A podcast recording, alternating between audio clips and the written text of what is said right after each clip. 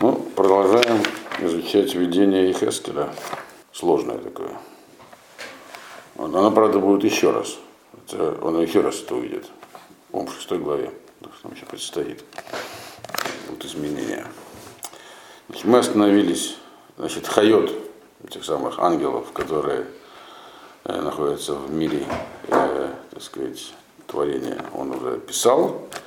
И теперь мы остановились на том, что, а мы еще не начали это, правда, говорить, что там были некие колеса, да? А, нет, про колеса мы рассказали, да, в предыдущем. Мы начали смотреть, потому что появились колеса.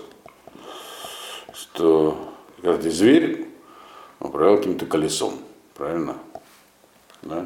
На этом мы остановились. То есть у нас сейчас э, 16-й посук.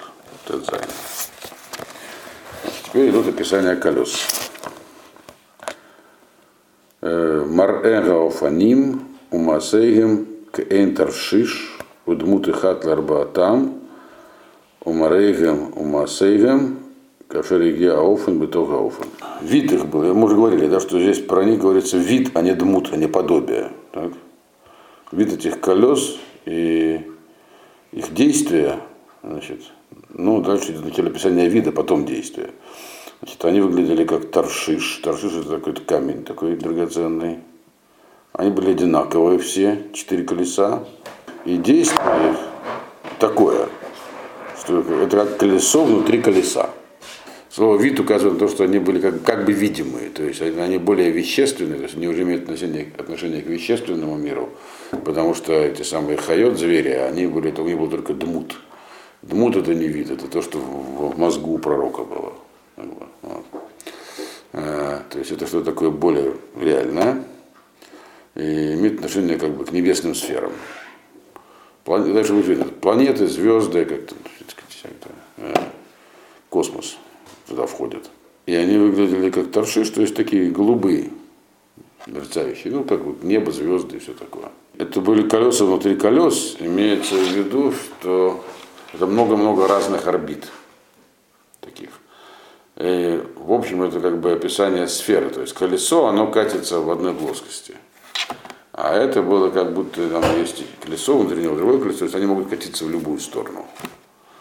То есть попросту это такая, можно сказать, как совокупность орбит разных светил. Колеса, которые здесь имеются в виду, это в том числе орбиты. Все, что мы видим, все небесные тела движутся по каким-то орбитам. Орбита это замкнутая траектория, насколько я понимаю, правильно? То есть, другими словами, вот эти вот э, звери, они чего задействовали? Они как бы ну, образ колесницы, здесь они что-то, что так сказать, тянули, так? передвигали. Что они передвигали? Вот весь видимый мир в космическом масштабе. Все, что есть. А, звезды, планеты, там, Млечный путь и так далее.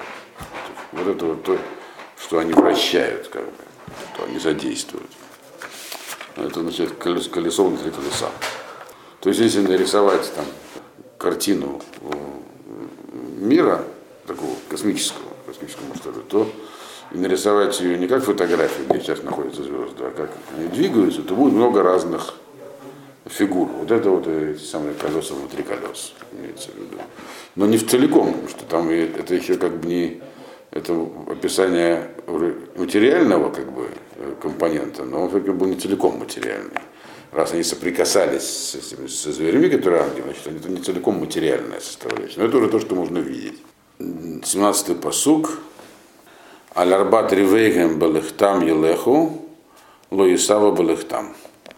Четыре сектора, ну, четверти, они в своем движении проходили все четыре и не сворачивали по дороге. Вот. Что это значит тоже? А кто они-то? Колеса, естественно. Мы сейчас про колеса говорим.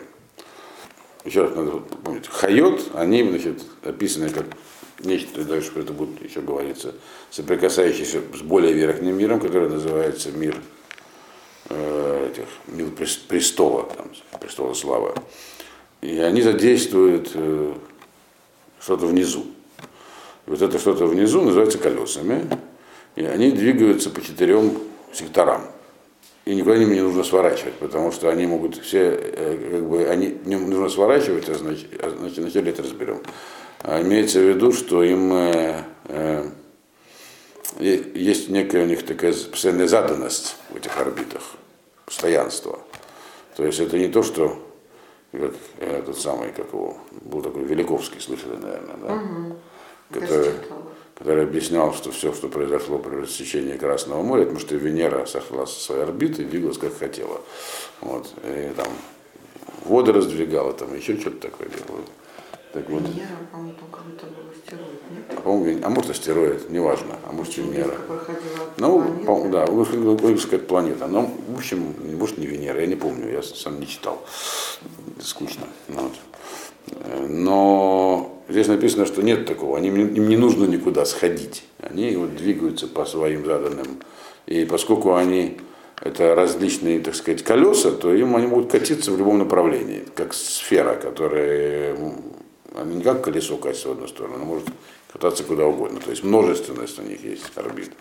Дальше мы увидим, от чего они держатся на этих орбитах, здесь тоже будет написано. Так вот, а что такое четверти? Имеется в виду, что как бы у нас есть э, четыре части в сутках. Вот все эти небесные, так сказать, тела, они нам обеспечивают э, определенный порядок. Мы видим Солнце, Луну, звезды э, от э, рассвета до полудня, от полудня до заката, и потом ночь тоже делится на две части. Вот они проходят через все эти стадии. То есть это указывает на то, что речь идет про небесные сферы. Небесные там какие-то те самые э, порядки. Вот. Под небесными мы не имеем в виду просто небо над нами, а вот весь космос. Так. А вот эти вот хайот по отношению к этим колесам, где находились? Он не, не написано. Да, они написано, что они э, соприкасались с ним ногами. Ну как их соприкасались ногами? Поэтому у них ноги были. Причем э, написано колесо внизу. Ну, внизу, да. Но как, что значит внизу? Внизу они их там, как они к ним были пристегнуты, касались ногами, ну, естественно, значит, внизу, но и поэтому у них были круглые копыта у этих э, зверей. Нет, нет. Что указывает на то, что под ними находится что-то круглое, вот и все. Дело в том, то, что может катиться.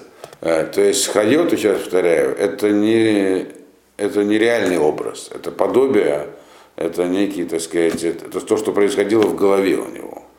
А вот эти вот э, колеса, афоним, это более реальная вещь. Вот. Поэтому э, при описании хайот это не есть на самом деле, ну, то, как они выглядят. Они никак не выглядят, скорее всего.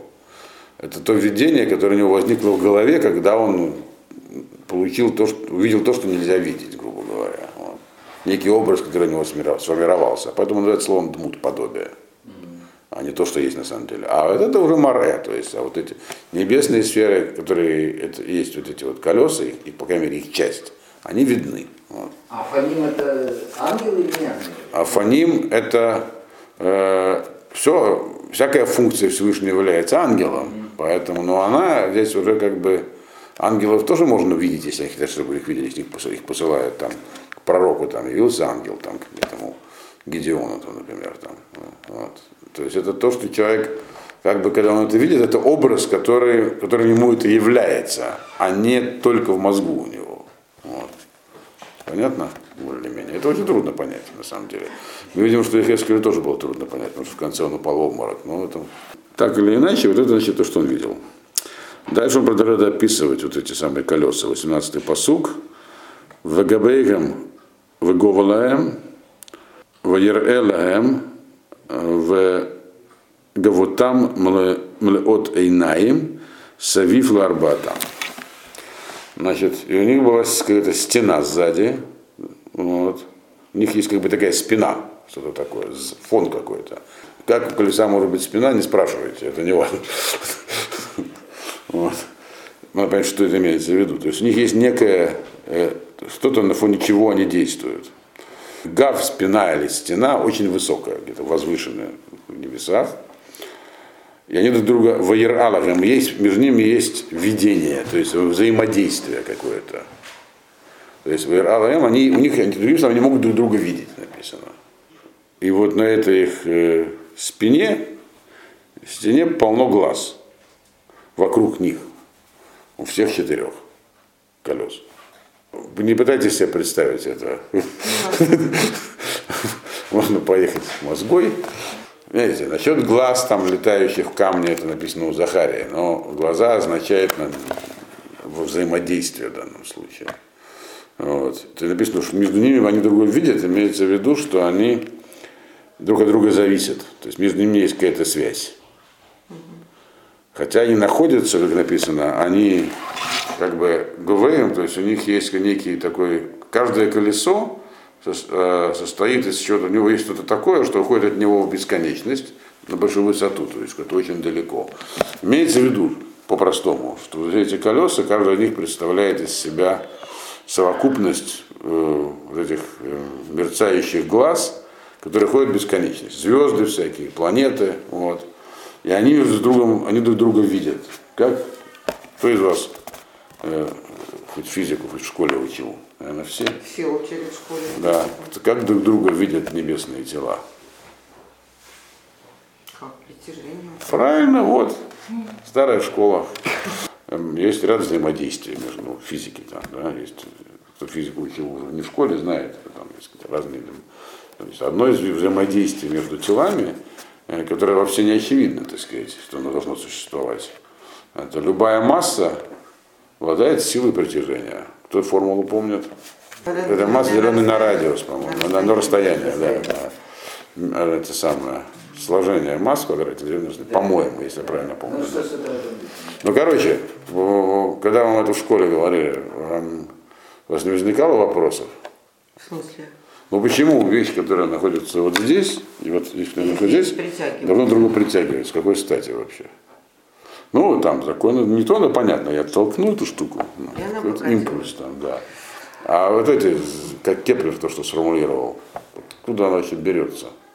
Но без него никак не объяснить, почему некоторые, как двигаются небесные тела. А между ними явно есть взаимодействие. Потому что здесь написано, что вот эти все бесконечное количество, это здесь называется глазами, вот, вокруг них, вокруг каждого из этих колес. То есть это, есть э, масса всяких небесных тел, и они все друг с другом находятся в связи. При помощи вот этого, вот, э, как мы знаем, мы это формулируем, ну, не так давно это сформулировали относительно, лет это, там 300 назад Кеплер это сделали, 200, не помню, 300, по-моему, скорее, вот, сформулировал закон всемирного тяготения, вот. Но это вещь абсолютно неочевидная, а здесь она, как сказать, именно, она именно про нее и говорится. Вот. Это то, что он видел. Как он видел си- силу притяжения, мы не знаем, опять же, это видение пророческое. Но это то, что он говорит в этих сферах видел. И здесь же видно, так сказать, э, их назначение. И глаза это всегда э, наблюдение сверху вниз за нами такое. То есть, другими словами, вот э, Хайот задействует весь, всю Вселенную, и там, все Вселенные, потому что их четыре. То есть, скорее всего, это все Вселенные. Вот. Вот. И при этом все это имеет непосредственное отношение к нам, поэтому это как глаза и описано. То есть это механизм управления вселенский. Он здесь так скромно описан. Как нечто простое, потому что это уже ниже хайот, это уже совсем просто, это уже материальный мир, понятно. Вот так это описано, вот такими терминами, как э, не- то есть, э, то есть получается, что сами колеса это все-таки не совсем материальная вещь, а вот их гова, то есть их гав точнее, их как бы спина, обратная сторона, обращенная к нам уже, потому что обращены они, так сказать, э, спина обращена к нам, и на ней находятся вот эти глаза, вот это и есть небесные сферы. То есть свое то не передаточное такое как бы звено между миром ангелов и нижним миром. И вот их как бы условная задняя часть, вот, это и есть вот все эти вот э, совокупность звезд, которые друг друга видят. Которые, то есть материальные тела физические, которые друг друга притягивают. То есть между ними действует это вот взаимодействие, это тяготением для силы тяжести. Дальше идем, 19-й посук. Теперь как они взаимодействуют со своими хайот, с этими со зверьми. Увелехет ахайот елеху гауфаним ицлам, убагинасе ахайот малярец и насу гауфаним. Э, И когда двигаются, идут, не просто двигаются, идут именно. Потому что, помню, хайоты могли что делать? Они могли ходить и могли летать. Правильно? Вот, когда идут хайот, то идут также и афаним. Также, то, то и, когда звери идут, то и колеса идут э, э, с ними, у них точнее. Ну или точнее, ислам, у них как бы под их властью. Вот. А, и, а когда взлетают звери над землей, то и колеса взлетают. Э, Но это вот должны вы сами понять. Чем отличается, э, мы помню говорили, что у зверей есть два, так сказать, э, вида передвижения. Есть несколько четыре направления, но, два варианта. Они могут идти, могут летать. Так? Потому что у них есть ноги и крылья. да. Когда они идут, что это означает? Кто вспомнит? В прошлом занятии про это говорили. Что значит идущий зверь? Это означает, что управление в этот момент происходит естественным путем, как бы по законам физики, той самой тяготения. То, что было сказано, что между этими всеми вот э, глазами, то есть звездами и прочим, действуют э, естественные силы. Но мы определили, поговорили, что если вздуматься, а что в них естественно, откуда они взялись вообще? Почему они действуют? Ответ, потому что их А, Хашем дал. Соответственно, когда э, меняется божественное управление иногда, э, это и становится прямым, то есть неестественным. То есть э, как бы Хашем как бы включает ручной режим, если можно так сказать, управления. Э, это означает, что звери взлетают. Так? То и не- небесные сферы могут тоже менять э, свой порядок, хотя это вроде вещь естественная и природная, они взлетают вместе со зверьми. Взлетают, имеется в виду, что происходят явления, которые противоречат законам физики. Как, например, море расступается или еще такое. То есть мы видим, что здесь Хескель видение было о том, ну как мир устроен, в общем. Вот он продолжает его описывать. Значит, колеса, значит, они вот взаимодействуют очень плотно со своими э, приводами, так сказать, небесными, то есть ангельскими, с этими, со зверьми. Дальше эта тема развивается. 20-й посук. Аля шаригье шамаруах лалехет. Илху, шама. Илху, точнее. Шама аруах лалехет. Ваофаним и нас улуматан кируа гахая бе офаним. Значит, а, ну, надо несколько напоминать, а почему, собственно, э, звери-то по-разному ходят? Вот. Он говорит, вот как только будет э, там, там, значит, э, в, в- это самое, в выше, верхнем мире, в мире, который над Хайот еще, так, он его здесь тоже коснется, некий, так сказать, направляющий ветер, как бы направит его идти туда, тогда они пойдут. Потому что туда их ветер этот вот, то есть верхняя управляющая сила, которая называется здесь ветром, туда ему ветер указывает идти. То есть хайот двигаются не, не, по, не по собственному произволу, они подлет, взлетают, идут и так далее, там, куда им указывают. Так?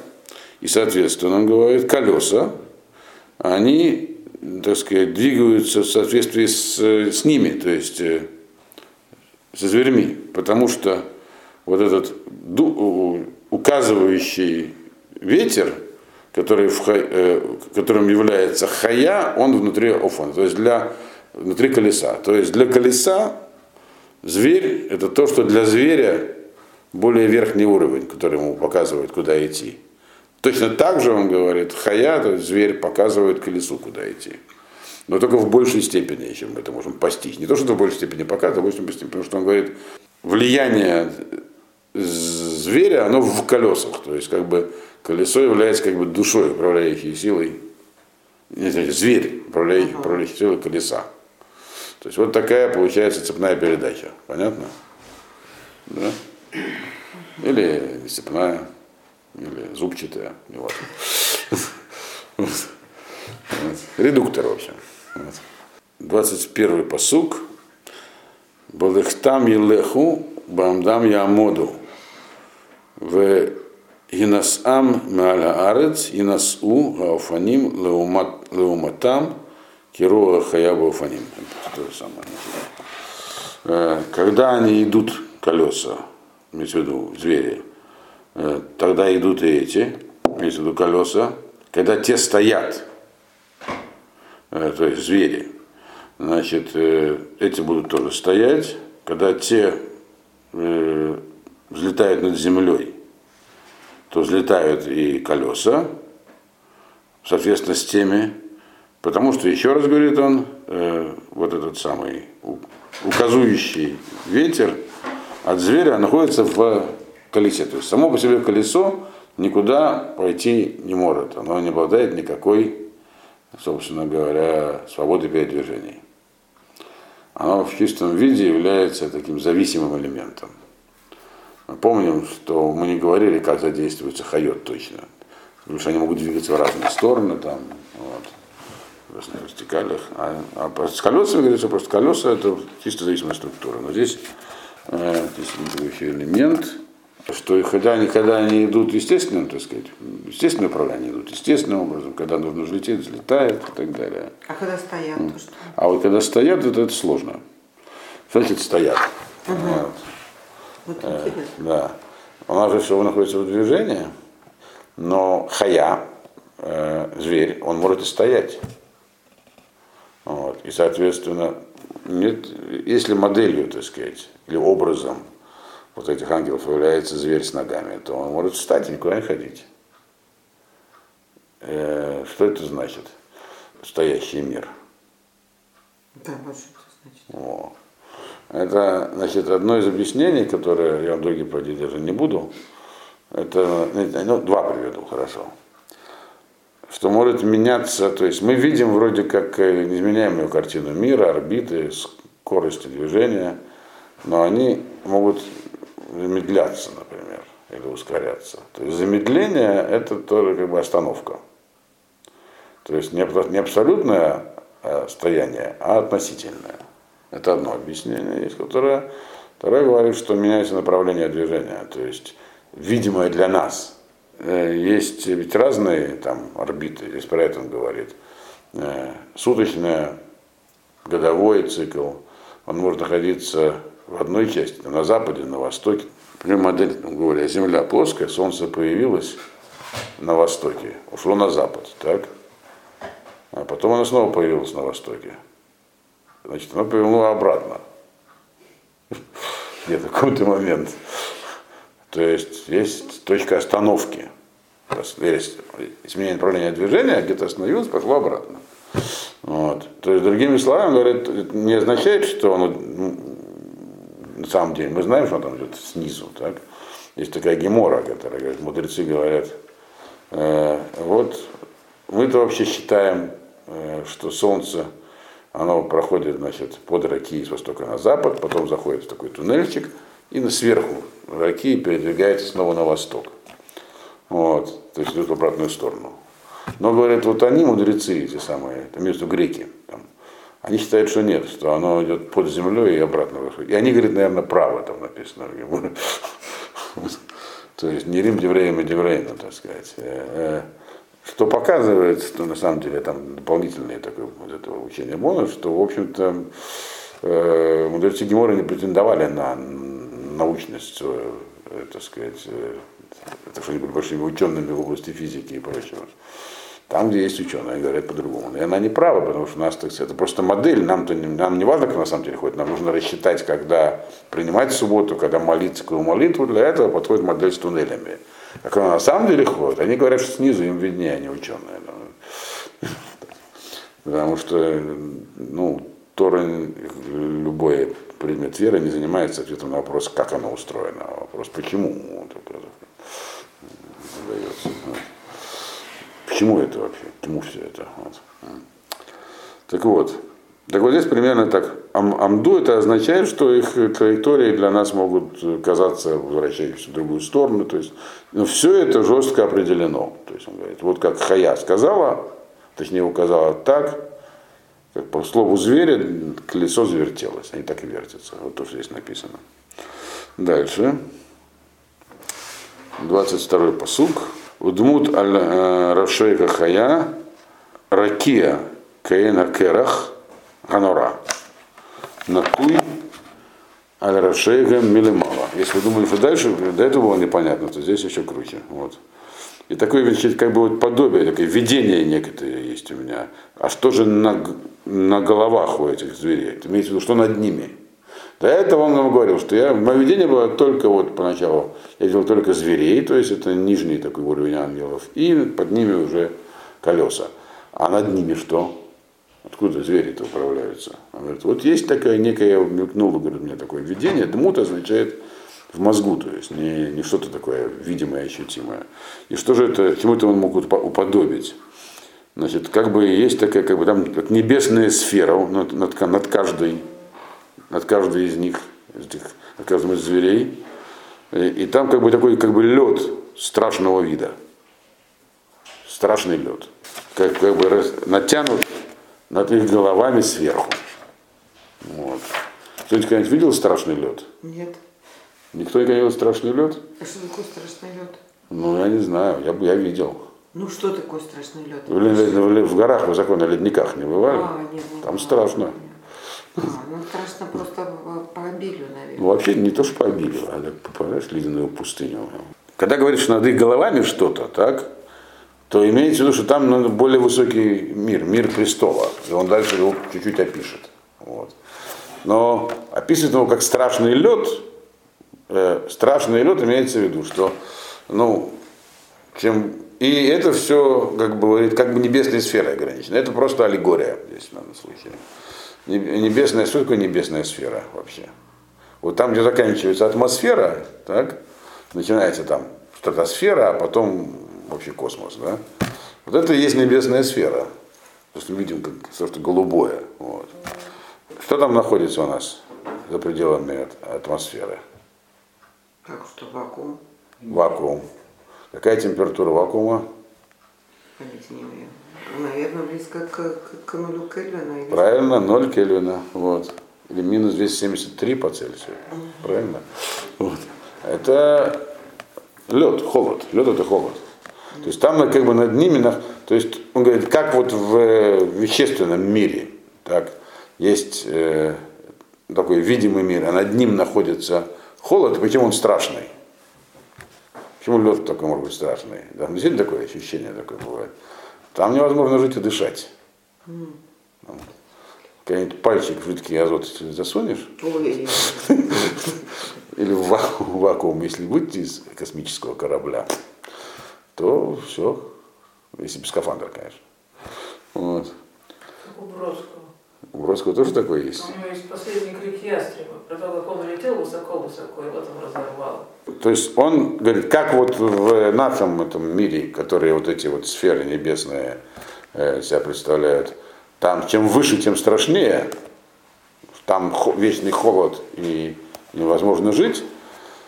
Также примерно он говорит э, по отношению к тому, что я видел вот этих вот, э, ну, вот в общем воображении этих зверей, то, что над ними также страшно и непонятно. То есть там что-то такое, ничего не, невозможно, невозможно попасть. Вот, вот, увидеть. Вот. Это называется страшным льдом. Страшный, или по-простому имеется страшный холод здесь. Вот, И это говорит над их головами. Что-то там сверху такое непостижимое, другими словами. Но тем не менее, непостижимо, уже непостижимо, но в видении ему чуть показали это. Вот. А вот то, что мы читали в недельном разделе, который только что у нас был, там тоже они видели, это, что там выше находится. Значит, дальше продолжает это описание. Тахада ракия конфейгем э, ешарот иша аляхота лаиш тайм мехасот лагена лаиш тайм мехасот лагена эт гвютеем. Значит, ну, он говорит так, он сейчас возвращается к, до этого он Хайот уже описал, потом описал, то есть зверей, потом описал колеса, а теперь он возвращается э, к, снова к зверям и объясняет нам, как они, э, устроены не с точки зрения их самого устройства, а как они выполняют свою функцию немного. Вот эту передачу сверху вниз. Какие для этого есть механизмы, как это устроено чуть-чуть. Он говорит, так вот, помните, это вот сверху у них там соприкасается они с чем-то наверху, таким страшным, неописуемым. Так? Под этим вот этим местом соприкосновения у них есть прямые крылья, значит, которые направлены друг к другу. То есть получается одно крыло сверху, одно снизу, кто так навстречу друг другу. Мы уже говорили, что два крыла, но как они расположены, было не очень ясно. Вот было написано, что они там как верхние крылья друг с другом соединяются. Кажется, еще есть нижние крылья, которые идут им навстречу. И Шаля Хота, одна, значит, э, как бы дословно женщина навстречу своей сестре, имеется в виду, это просто фигура речи. Э, одна, одно, одно напротив другого. Как это э, у Крувим, которые были, ну, херувимы, которые стояли в храме на Капороте, на золотой крышке ящика, с, ну, называется, ковчег по-русски. И тоже там написано, там тоже такое же выражение, одно, там тоже крылья были, одно напротив другому тянется. Здесь тоже значит, сверху и снизу по крылу они тянутся друг к другу. Их там две пары получается. Значит, два закрывают с одной стороны, э, а два закрывают с другой стороны их тело. То есть сверху и снизу такие как бы крылья что-то покрывают. Вот. В данном случае эти крылья, они показывают над крылья, раз они в этом контексте упомянуты, что они как бы исходят оттуда сверху, если прикасается, это через крылья это, собственно, и передается. То есть они являются проводниками влияния. Они находятся сверху. То есть по ним проистекает вот этот вот, они как бы являются передаточным механизмом, который есть в этой самой хае, вот, в, в звере. Значит, после этого он еще их услышал. 24-й посук. Ваишмайт коль конфейгем, коль маем рабим. Коль шакай белехтам. Коль гамула, коль махане. Беамдам терапейна кнафеем. Терапейна кнафеем. Да. Он еще что-то услышал. Значит, у этих крыльев был звук, они издавали, еще это когда они двигались. Что это был за звук? Написано это за, как звук водопада. Маймараби, много воды, когда течет. Такой, как звук водопада. Как, как шата, как шакай, как, как голос Всевышнего, имеется голос Бога воинства, проявление могущества такое. То есть что-то неописуемое. Теперь, но это голос, он был, этот звук, который они издавали, точнее, который при этом он слышал, это не совсем голос, это как бы звук, который от них шел, он был разный в разные периоды. Вот когда они шли, значит, э, по этому естественному пути, то это казалось, это как э, был еще который, как звук народа, который находится вот там в военном лагере, такой шум. А когда они стояли, то крылья, так сказать, слабели, опускались. Вот. То есть никакого звука, получается, не издавали. Вот.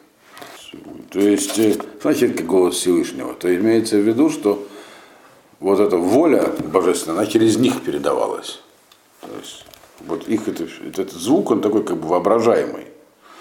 Много воды, это тоже намек на то, что на ту воду, над которой летал, так сказать, боже, написано, Рухли Марахеф Амаев, Берешит, присвоение мира. Так этот самый дух Всевышнего написано, летал. Какой-то дух от Всевышнего летал над водой. Вот. Когда они, значит, не летали, а шли, так? Э, то есть, когда вот мир естественным путем упражняет, упражняется, значит, он написано, так он их и слышал. Это э, вот как, как голос шум э, большого, большого количества народа. Вот. А когда стояли, соответственно, написано, что вообще ничего не было. Вот.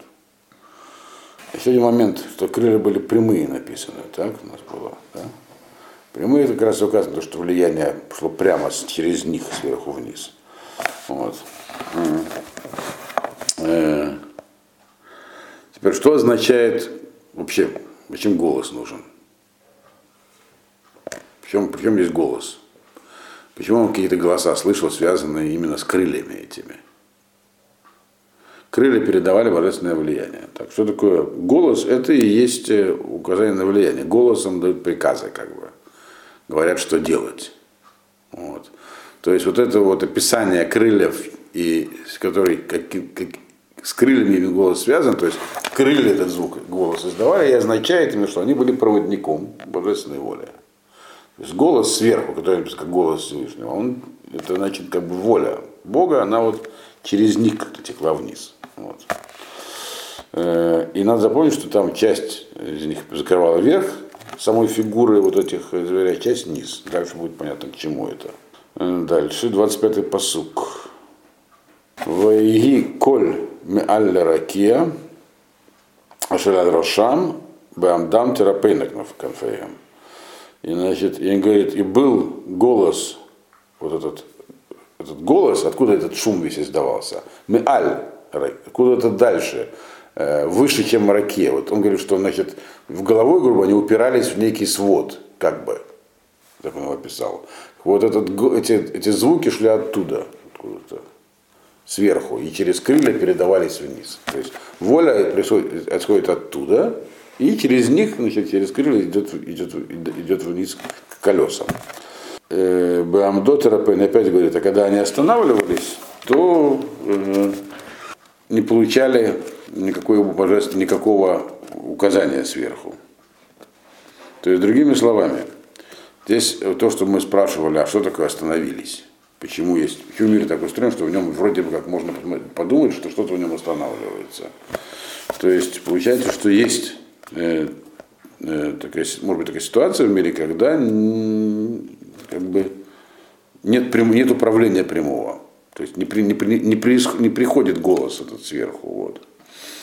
Значит, то есть э, здесь в этом по сути говорится про м, такое как бы э, такое управление, которое называется летать, как мы его говорили. То есть до этого говорилось про то, что когда они шли, когда останавливались, а здесь говорилось, говорится, если слово не сказано, но раз оно упоминается еще одна ситуация, вроде уже сказано при предыдущем посуке, то, что в 25-м посуке.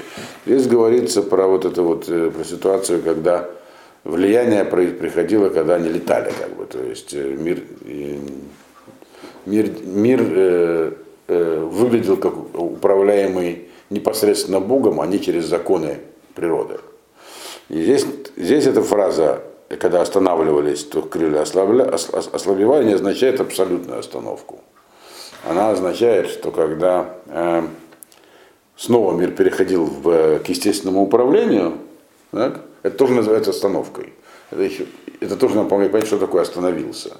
Э, процесс пошел в другой. То есть вначале было как бы э, управление сверху непосредственно, а потом крылья как бы ослабевают, то есть проводят меньше божественной воли, это не обязательно означает, что, мир, что его вообще нет. Означает, что мир возвращается к нормальному состоянию, когда он двигается как бы как положено.